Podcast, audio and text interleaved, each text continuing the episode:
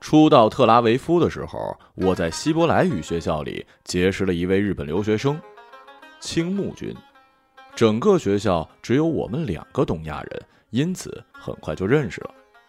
青木君呢，比我年轻几岁，平头，运动服，网球鞋，双肩包，表情认真，待人诚恳，是标准的日本好学生。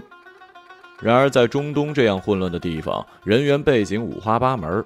文弱的亚洲学生是学校里最容易被欺压的一类。他们不来惹我这种胡子拉碴的独居混混，住在学生公寓的青木君却总是成为被捉弄的对象。一到放课午休，他们就打发他去跑腿买三明治。公寓的日常卫生、刷锅洗碗也全部扔给他一个人。不仅如此，他们还仗着他的英文不好，当面说一些无理的话。青木君不明就里，总是带着微笑听着。大概对于日本人来说，礼貌总是最重要的吧。每次遇到这样的事儿，我既不戳破，也不出言制止，只目不旁视的路过。我没有仗义的习惯，在这万里之外的是非之地，只求独善其身罢。夏天过后，很快到了犹太新年，假期漫长。来自欧美的留学生呢，大部分预定了回国或者度假的机票；有本地亲戚的朋友则投亲访友，阖家团圆。我在图书馆待到假期的前一天傍晚，直到清场锁门，才收拾东西离开。无处可去，就只好踏拉着拖鞋在图书馆门口抽烟，脑子里盘算着如何度过假期。这时，一个亲切的声音从后面传了过来：“林桑。”是青木君，整个学校里会跟我打招呼的人少之又少，这么称呼我的只有青木一个。他依旧穿着整齐的运动服，像参加升旗仪式的初中生。啊，青木君呐！我掐掉烟，向他点点头。没有关系，我不介意的。他连忙说。他的英文带有浓郁的日本风味，语法也有一点勉强。好在对中国人来说，理解起来没有障碍，甚至还有点教科书式对话的熟悉。你怎么样？今天？这是青木君万古不变的开场白。呃，很好。你呢？为了能让他轻松的继续对话，我也每一次都选择这一句他熟悉的回答。我也很好。呃，背了一整天单词，真希望到考试的时候还能记住。他手里抱着一叠希伯来语课的复习提要，看来正在为节后的考试操心呢。青木君在学习上确实有亚洲学生独有的勤奋劲儿，然而遗憾的是，几个月过去，他仍然在希伯来语的大门外徘徊，完全没有在这种古老、复杂、变化多端的小语种身上找到任何的突破口。说起来，你准备怎么度过假期呀？我刚刚才想起明天就放假了，真是糟糕，什么食物都没有准备。哎，我也是。学校里空空荡荡，人都走光了。我们沿着校门往下坡路走，夜风温热，路边的棕榈树高大而沉默。这条路直通海边，可以看到尽头处地中海模糊的蓝色。我们试图去超市买些食物，没想到此时已经过了八点。按照本地法律，宗教节日太阳下山之后，超市便不能营业了。明天起，商铺、影院、市场、餐厅等营业场所也都得关门，汽车也不能上路了。我的宿舍里还有一些昨晚剩下的饭团，如果林桑不介意的话，可以勉强吃一点。青木君腼腆地说。他的句子前后颠倒，但我很快就明白了他的意思。呃，你的室友们都在吗？啊，他们都度假去了，明天就走了。这样的话，那就打扰了。青木君很高兴，他们的宿舍呢是三人合住的一套公寓，另外两张卧室的大门敞着，里面露出乱七八糟的床褥、打开的衣柜。整理箱子时来不及收拾，扔得到处都是的杂物。唯有青木君的房间十分整洁，被子叠成豆腐块，台灯下面按大小顺序站着一排书。我们简单的收拾了客厅，坐下来吃一些冰箱里拿出来的冷饭团。青木君找出他从日本带来的一小瓶美酒，喝光之后，屋子里就什么吃的都没了。感谢款待，今晚不至于饿肚子了。哪里呀，实在太抱歉了。青木君神情窘迫，我不知道按照日本人的习惯，是不是应该继续客气下去，但我实在没有储备那么多客套话。于是我们就只好沉默的对坐着，脑子里大概在为同一件事而发愁。今晚是吃饱了，明天怎么办呢？青木君突然开口了：“其实一直想找个机会请林桑吃饭，不过当然不是这样子的饭了，而是很好很好的饭。在学校里这几个月，只觉得很陌生，只有林桑对我友好又温和，承蒙关照，应该道谢的。”没想到青木君说出这样的话。虽然我确实在功课上帮过他一星半点但比起我平日里对他处境的冷眼旁观行为，实在是不能将功抵过的。见我没说话，青木君继续说：“呃，我的厨艺是很好的，尤其是寿司。可惜在这里没有条件，不能跟林桑大快朵颐了。”这番话让我感到了内疚。青木君来国外的几个月，不仅没有朋友，因为英语不太好，也从来没有到学校之外的地方去过。年轻人盼望已久的海外经历，在现实中竟然如此的寡淡，想必他心中也有一些失望。我想假期去戈兰高地旅行，如果青木君愿意一起，那就再好不过了。青木君瞪大眼睛，好一会儿才说：“去戈兰高地。”是啊，那儿风景很美，是本国人露营度假的地方。靠近叙利亚的一侧有地雷，很危险，我们不去。我们就去靠近加利利湖的这一侧，还可以租自行车环湖。而且那儿有一种叫做圣彼得鱼的特产。如果青木君很久没有吃到鱼，这一趟还是很值得的。青木君半天没说话，我以为是自己说的太快，正打算放慢语速再说一遍。可是我们要怎么才能到加利利湖呢？明天长途汽车就停运了。所以，我们今晚就走。如果我们现在出发，应该还能赶上最后一班。我的护照随身带着，钱也有一点，不用回去取东西了。青木君又一次惊讶的睁大眼睛，但很快站了起来，坚定的说：“但他很快站起来，坚定的说，好，我跟你一起去。”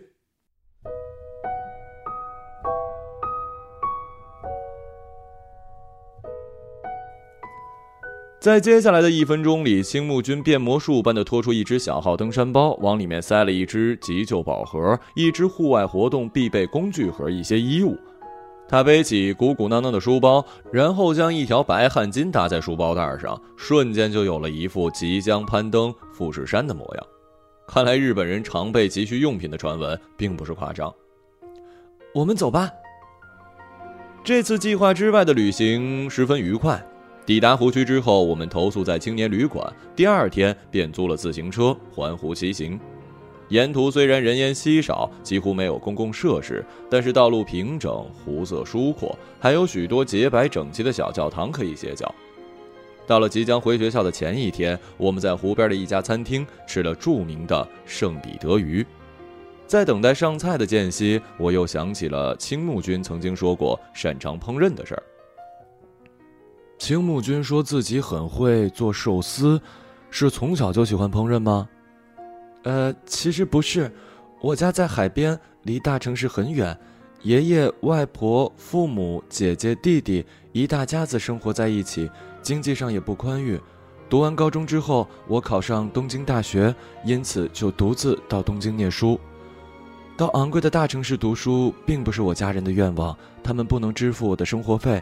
于是我就每天晚上去餐厅打工，就这样学了一点料理的方法。真不容易，还要去餐厅帮厨，也得有天分才行啊！我刚毕业的时候打过好几份工，什么司机啊、翻译啊、导游啊、广告文员呢，甚至还发过促销广告，当过影楼的助理，但就是没有餐厅肯要我。大概是因为我父亲是渔民，我对鱼的种类比较熟悉吧，所以被主厨收留了。这时候，著名的圣彼得鱼端了上来，一条鱼被抛成两半，炸得金黄，配上薯条跟调味汁，令人食欲大增。这家餐厅实际上只能算是大排档，桌椅摆在露天沙地里，入夜后四下漆黑一片，只有对岸亮着稀疏灯火。湖面上冷雾弥漫，店家在我们旁边点了一堆篝火取暖。真是佩服林桑做过这么多工作。哎呀，哪里哪里，一事无成。说起来，林桑为什么要来中东呢？说实话，第一次知道学校里有中国人，我好惊讶呀。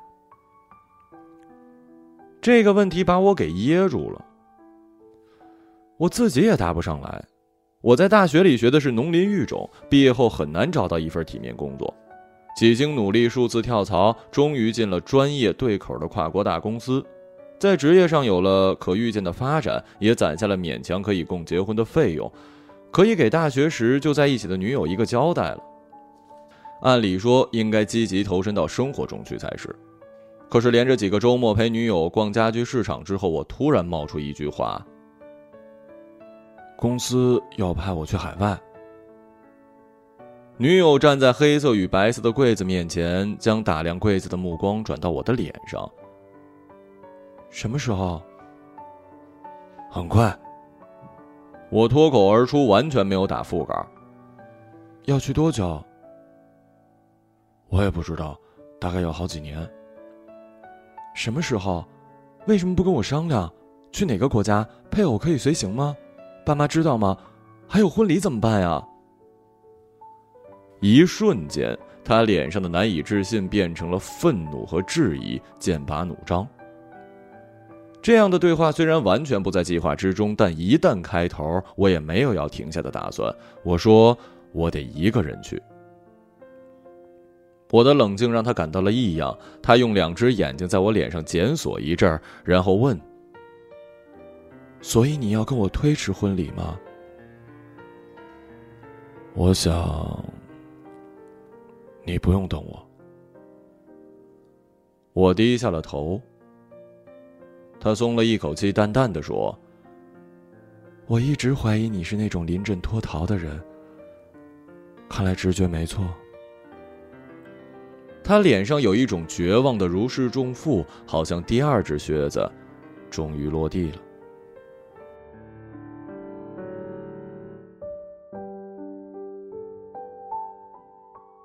第二天，我把银行卡里的余额转给了他，向公司辞了职。不久之后，通过原来公司时的关系，联络到了以色列这边的农业育林企业，让朋友帮我申请了签证。我并没有在接下来怎么办的具体计划，只打算先学一些语言，然后找一家本地公司工作。我也不知道自己为什么要放下来多年奋斗的成果，即将到手的幸福生活，到万里之外一个完全陌生的地方从头开始。能确定的是，当幸福生活终于来到面前时，我本能的感到的是恐惧。当然，这些不负责任、遗弃未婚妻的事儿，不能跟青木君实话实说。为什么来中东？呃，我想是因为足够远吧。没想到青木君立刻抬起头看着我，认真的说：“我到这里来也是这个原因的。”哦，我在料理店工作的时候就下这样的决心，以后有机会一定要离开日本生活一段时间。原来以为至少要等大学毕业，没想到大四就有这样的海外交流机会。因此，毫不犹豫的申请了。有这样的想法，是因为料理店发生了什么吗？青木君低头想了一会儿，犹豫着抬起头看着我。的确遇到了一些奇怪的事，从来没有跟别人说过。总之，那以后就想离开自己熟悉的社会。嗯，如果青木君愿意讲，我很乐意听。林桑不会嘲笑的吧？听起来不可思议就是了。他忐忑的又问了一次，得到确定的答复以后，慢慢的说起了料理店时的见闻。为了避免语言上的困扰，我们特意问餐厅服务生要来了纸笔，边写边说。中文跟日语有许多文字上的相似之处，因此纸面交流比口头交流顺畅得多。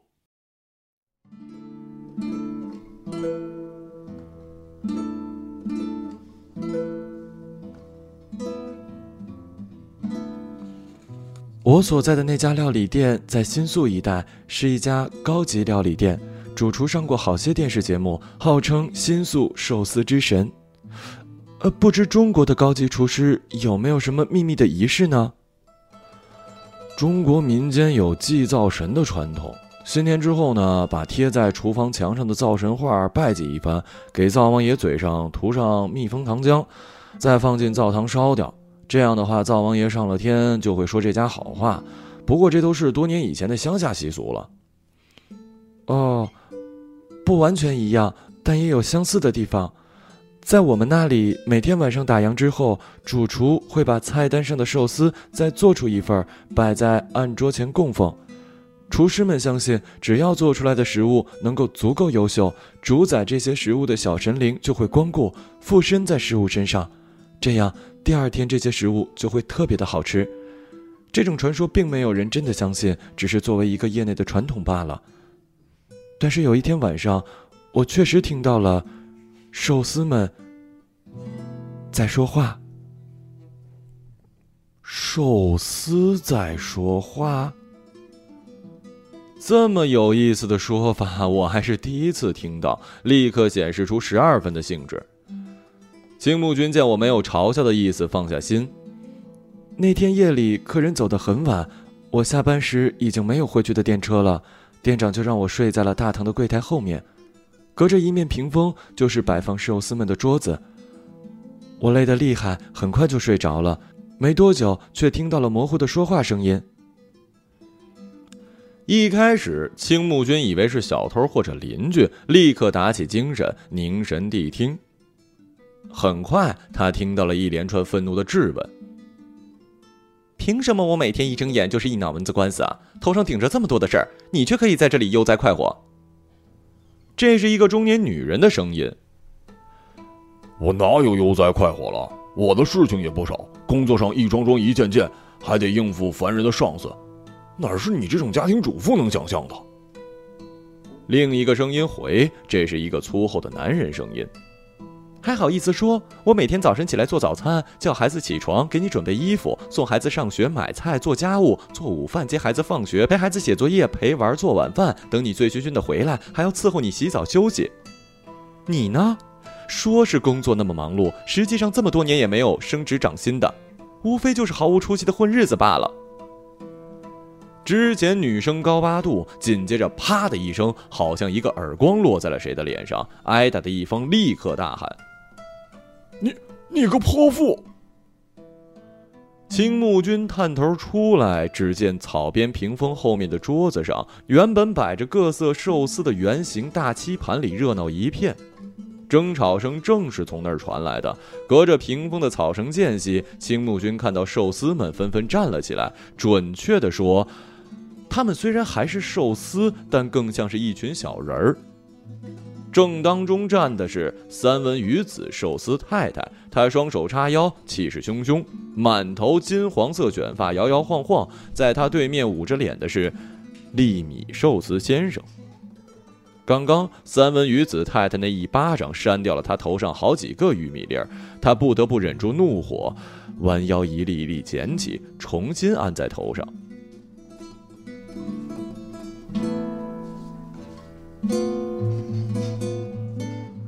老娘当年是打字，老娘当年是打字社的金牌文员，要不是因为嫁给你，怎么会落到今天这个样子？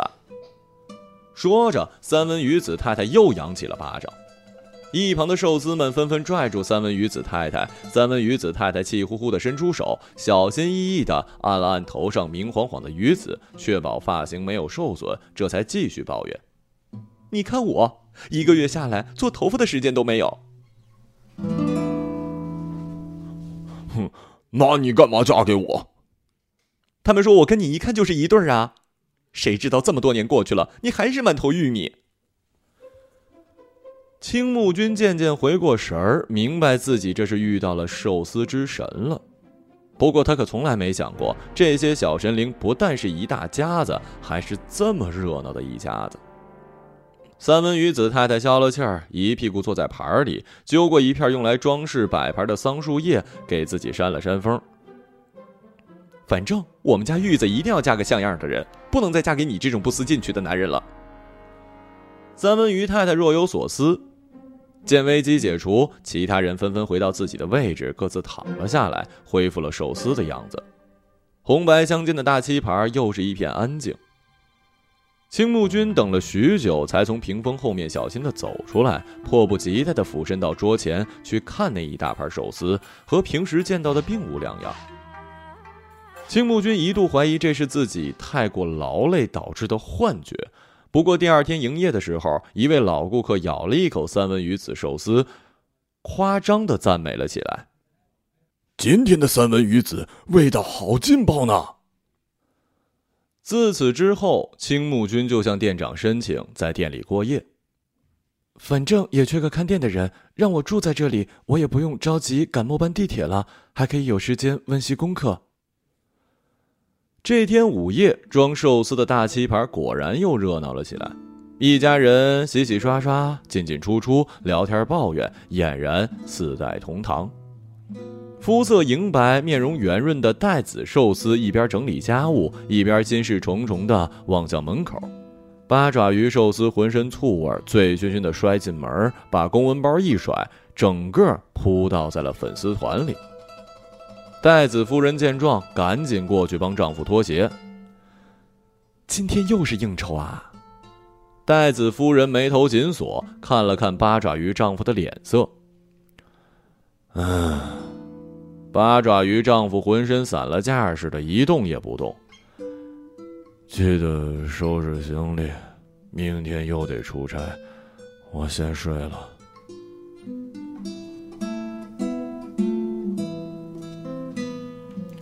说着，八爪鱼丈夫试图从粉丝团沙发上爬起来。听到丈夫的话，戴子夫人动作不由一滞，缓缓地从一旁拿过一件物事，低声说：“上次整理你出差回来的行李，我看见了这个。”八爪鱼丈夫眼睛一瞟，看清戴子夫人手上拿的是一片鲜红的北极贝。他脸色一变，劈手想把东西夺过来，怒气冲冲的吼：“谁让你碰我东西了？”北极贝小姐的衣服怎么会在你的箱子里啊？和秘书一起出差，行李拿混了，不是很很正常吗？只是出差吗？一起过夜又怎么了？把衣服给我。八爪鱼丈夫扑过去跟戴子夫人争夺起来，戴子夫人不是对手，被推倒在一片姜片上。响声惊醒了在隔壁睡觉的孩子，一只小小的青瓜小卷睡眼惺忪站在门口。你们在干嘛？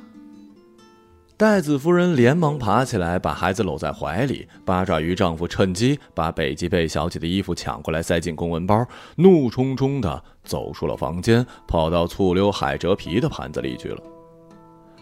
八爪鱼丈夫沉浸在酱汁里，伸出手臂左拥右抱。还是这儿好，谁愿意回家呀？戴子夫人哄着青瓜小卷睡下，给他盖好了紫菜薄毯。盘子的另一侧，一对衣着讲究、满头银发的老头老太太正在窃窃私语：“我们怎么就这么倒霉呀？儿子娶了悍妇，女儿嫁了渣男呢。好在我们活不了多少年月了。”懒得看他们扯皮打架，瞎说什么呀！老太太瞪了他一眼，扶他躺下，扯过一条三文鱼刺身给老头盖上，然后把自己金枪鱼刺身盖好，挨躺在丈夫的身边。你也不比儿女们好多少。我要是年轻时有这个觉悟，早就不跟你过了。当时喜欢我的那个男人姓天还是姓罗来着？你记得吗？我们结婚以后，他还秘密的找过我好几次，让我跟他走。哎，可惜呀。金枪鱼老太太沉浸在了往事的回忆中，兴致勃勃的一转头，发现三文鱼老头已经打起了呼噜。金枪鱼老太太黑着脸瞪了他一眼，无奈的翻个身也睡了。红白相间的圆漆盘子里又恢复了平静。青木君留在店里过夜的次数越来越多，渐渐的，他对寿司们一家十分熟悉了。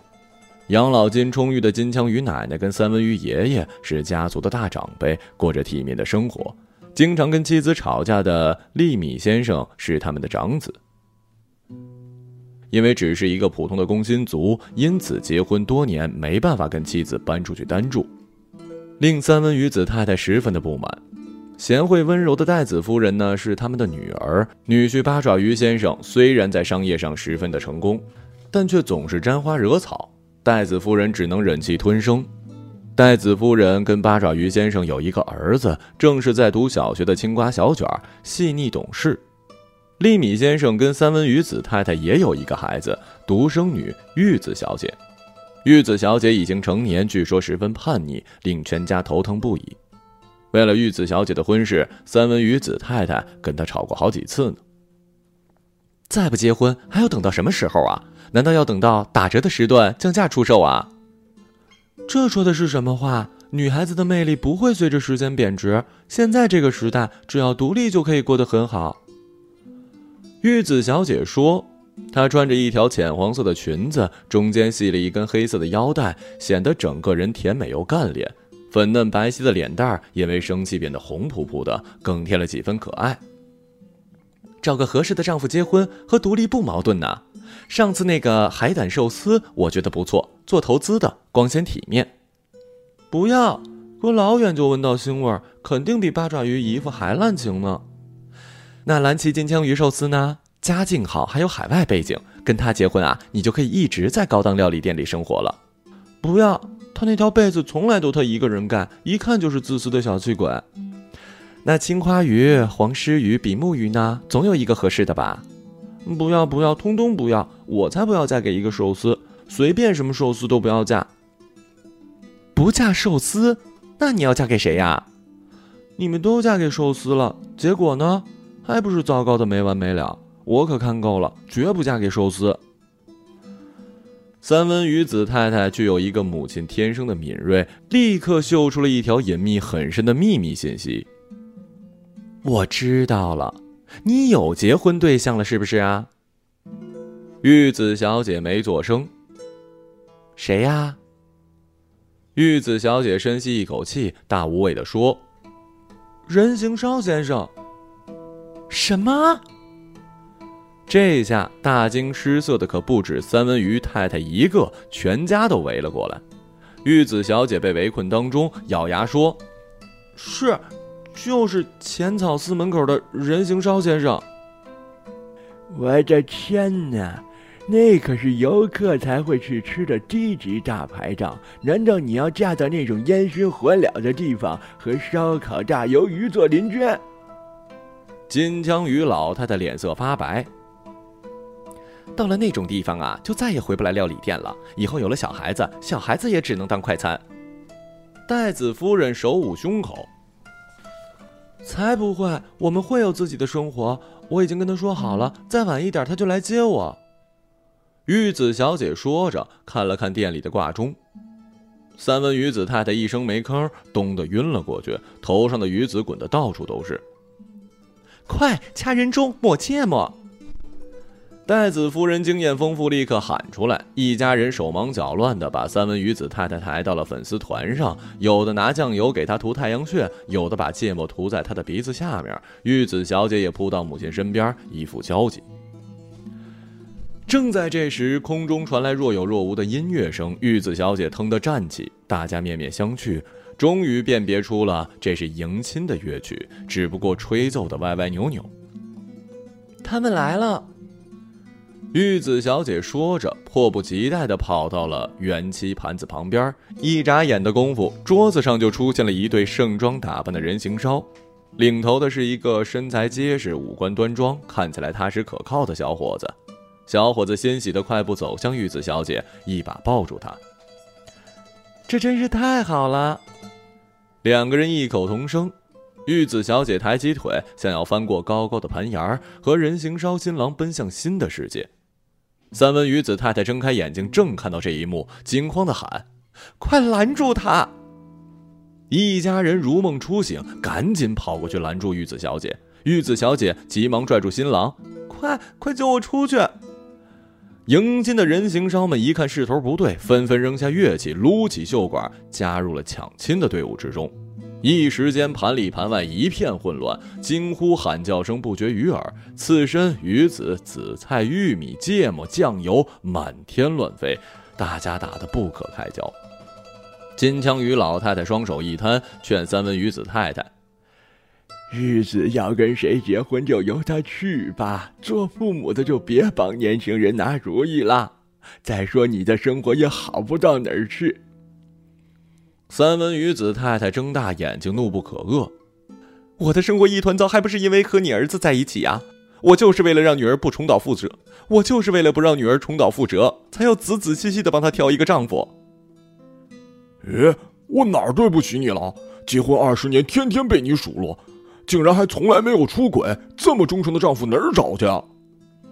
栗子先生莫名其妙被三文鱼子太太枪口扫到，毫不客气的反驳：“哼，你倒是没有出轨，那也得看看你有没有出轨的本事啊！薪水都不够生活费，还想讨年轻的姑娘？像八郎那样，生意做的那么大，想怎么出轨自然都行了。”三文鱼子太太一针见血。八爪鱼先生脸上一阵红一阵白，还没开口，戴子夫人已经奋不顾身地冲到面前：“关八郎什么事儿啊？嫂子，你给玉子物色的那些相亲对象，不是三番五次的请八郎帮忙找来的吗？那个时候倒是很欣赏八郎的人脉广了啊。”七嘴八舌互不相让，金枪鱼老头闷了半天，爆发似的大喊一声：“行了，不要再吵了，都是些不光彩的事儿。”有什么好说的？父亲总是这样独断专行，只要上面风平浪静，就不管别人心里什么感受，什么都不许抱怨，什么都不许说。一定是因为从小在你的身边长大，我才会变成现在这个懦弱的样子呢。金枪鱼老头一愣，鼓着眼珠答不上话。一个细细的身影从一团乱成一团的粉丝堆后面冒了出来，是青瓜小卷。玉子姐姐呢？大家这才发现，玉子姐姐人形烧新郎迎亲队伍全部已经消失得无影无踪了，空气里还弥漫着不属于高级料理店的大排档食物气味。曾经属于这里的玉子，已经永远的离开了家。披头散发的三文鱼子太太捂脸痛哭，冲着店门外的玉子小姐离开的方向喊：“过不下去就回来。”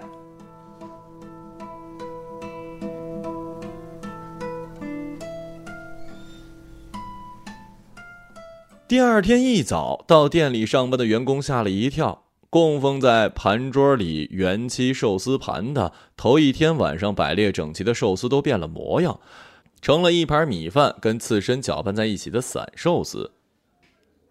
这是怎么回事啊？呃，这个我也不清楚。店长虽然不太相信，但也没有继续追究，只是此后不再让青木君在店里过夜。过了一段时间，学校开始期末考试，功课压力大，青木君只得辞去了料理店的工作，专心复习。再后来，新找到的兼职就是学校附近给小孩子当课余辅导教师，或者给教授做助理。总之，再也没有去过料理店工作。虽然时常想起一大家子寿司，但这种事情毕竟有些奇谈怪论，因此也没有跟旁人说过。倒是很久以后，有一次去浅草寺求签，出来时鬼使神差的就到了小吃街，远远的就看见了人形烧的摊位，排着好长的队，招牌上除了画着人形烧，还画了玉子烧和章鱼小丸子。啊，都有孩子了。不知怎么的，我不但完全相信了青木君的故事，而且自然而然的觉得章鱼小丸子应该就是玉子小姐和人形烧丈夫的孩子。这么说来，玉子小姐逃出料理店，倒也算是一个结局圆满的冒险了。然后我绕着走开了，尽管心中惦念，但始终没有去看一眼玉子小姐。为什么呀？这个嘛，嗯。在料理店那天晚上，我所目睹的事一直在我脑海里无法忘记。联想到自己的家庭，或多或少有一些相似。我的两个姐姐婚姻都很不幸，母亲就更不必说了。虽然都是美好的女性，但最终成为了繁育下一代的工具，家里的摆设，不要钱的佣人。也许我过于悲观，但我总是忍不住推测：如果玉子小姐嫁的是脾气好的踏实丈夫，她也许会像三文鱼子太太一样，因为生活窘迫成为焦虑的妻子；如果嫁给了是前途无量、衣食无忧的潜力丈夫，也许会像戴子夫人那样悲剧，成为哀怨的妻子；如果她运气十分好，嫁的丈夫既忠诚又殷实，那么到了晚年，多半也会像金枪鱼老太太一样，失去了自由的一生而感到遗憾。虽然逃出了高级料理店的棋盘，实际上也无非这几种结局，而其中的任何一种都是我不愿意看到的。玉子小姐聪慧美丽，坚韧执着，我真希望她永远是我记忆中的样子。这一大段话远远超出了青木君英语表达能力的范围，我们不得不借助纸笔、英文、手势，花了很长时间才搞明白。不知不觉间已经是后半夜，我没有想到他说出这样悲观的话，一时间也陷入了愁绪。而青木君的情绪逐渐激动，索性放下手中的纸笔，用日语讲了一大串的句子。我们看着彼此默不作声，他平静了一些，打开手机上的翻译网页，把自己刚才讲的那番话翻译成勉强能懂的英文，递到我的面前。如果我在自己的国家工作、生活、结婚，那么必定会有一个女孩子成为我的妻子，付出她的前途、时间、健康、青春跟精力来照顾家庭、照顾我的生活。可是我又有什么资格让别人做这种事情呢？自己选择的结婚对象多少是喜爱的女性，把自己喜爱跟欣赏的对象推入婚姻这样万劫不复的深渊，难道就是爱的表现吗？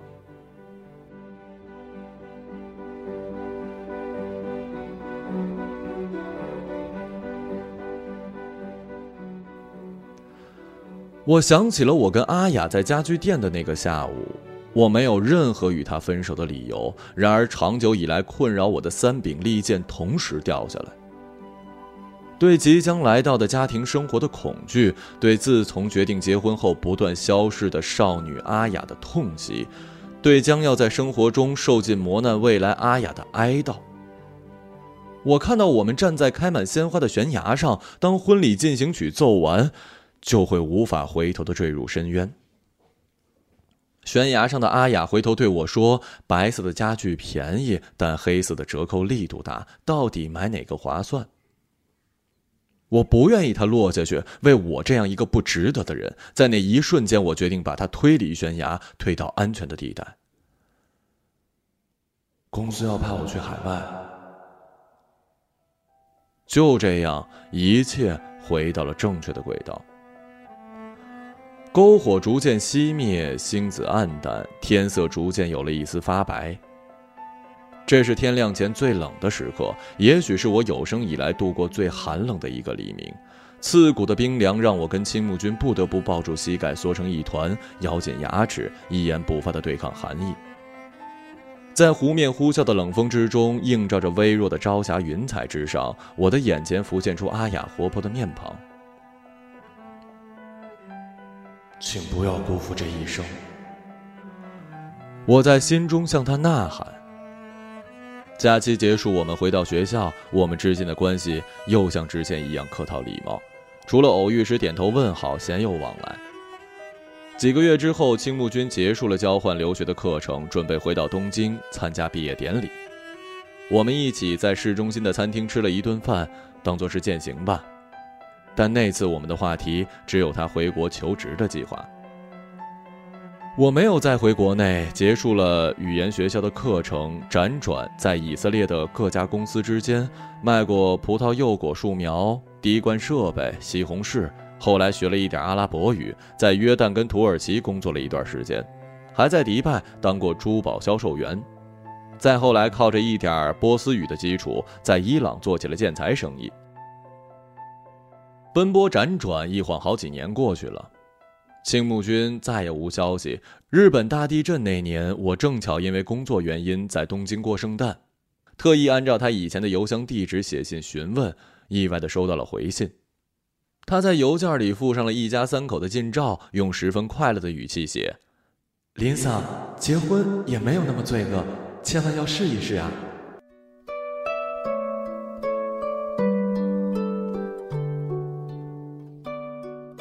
日暮降临，浅草寺外街道上人来人往，店铺亮起闪烁的招牌，食物的香味带着热气四处飘散。我裹挟在滚滚红尘之中。任汹涌不息的人潮将我淹没。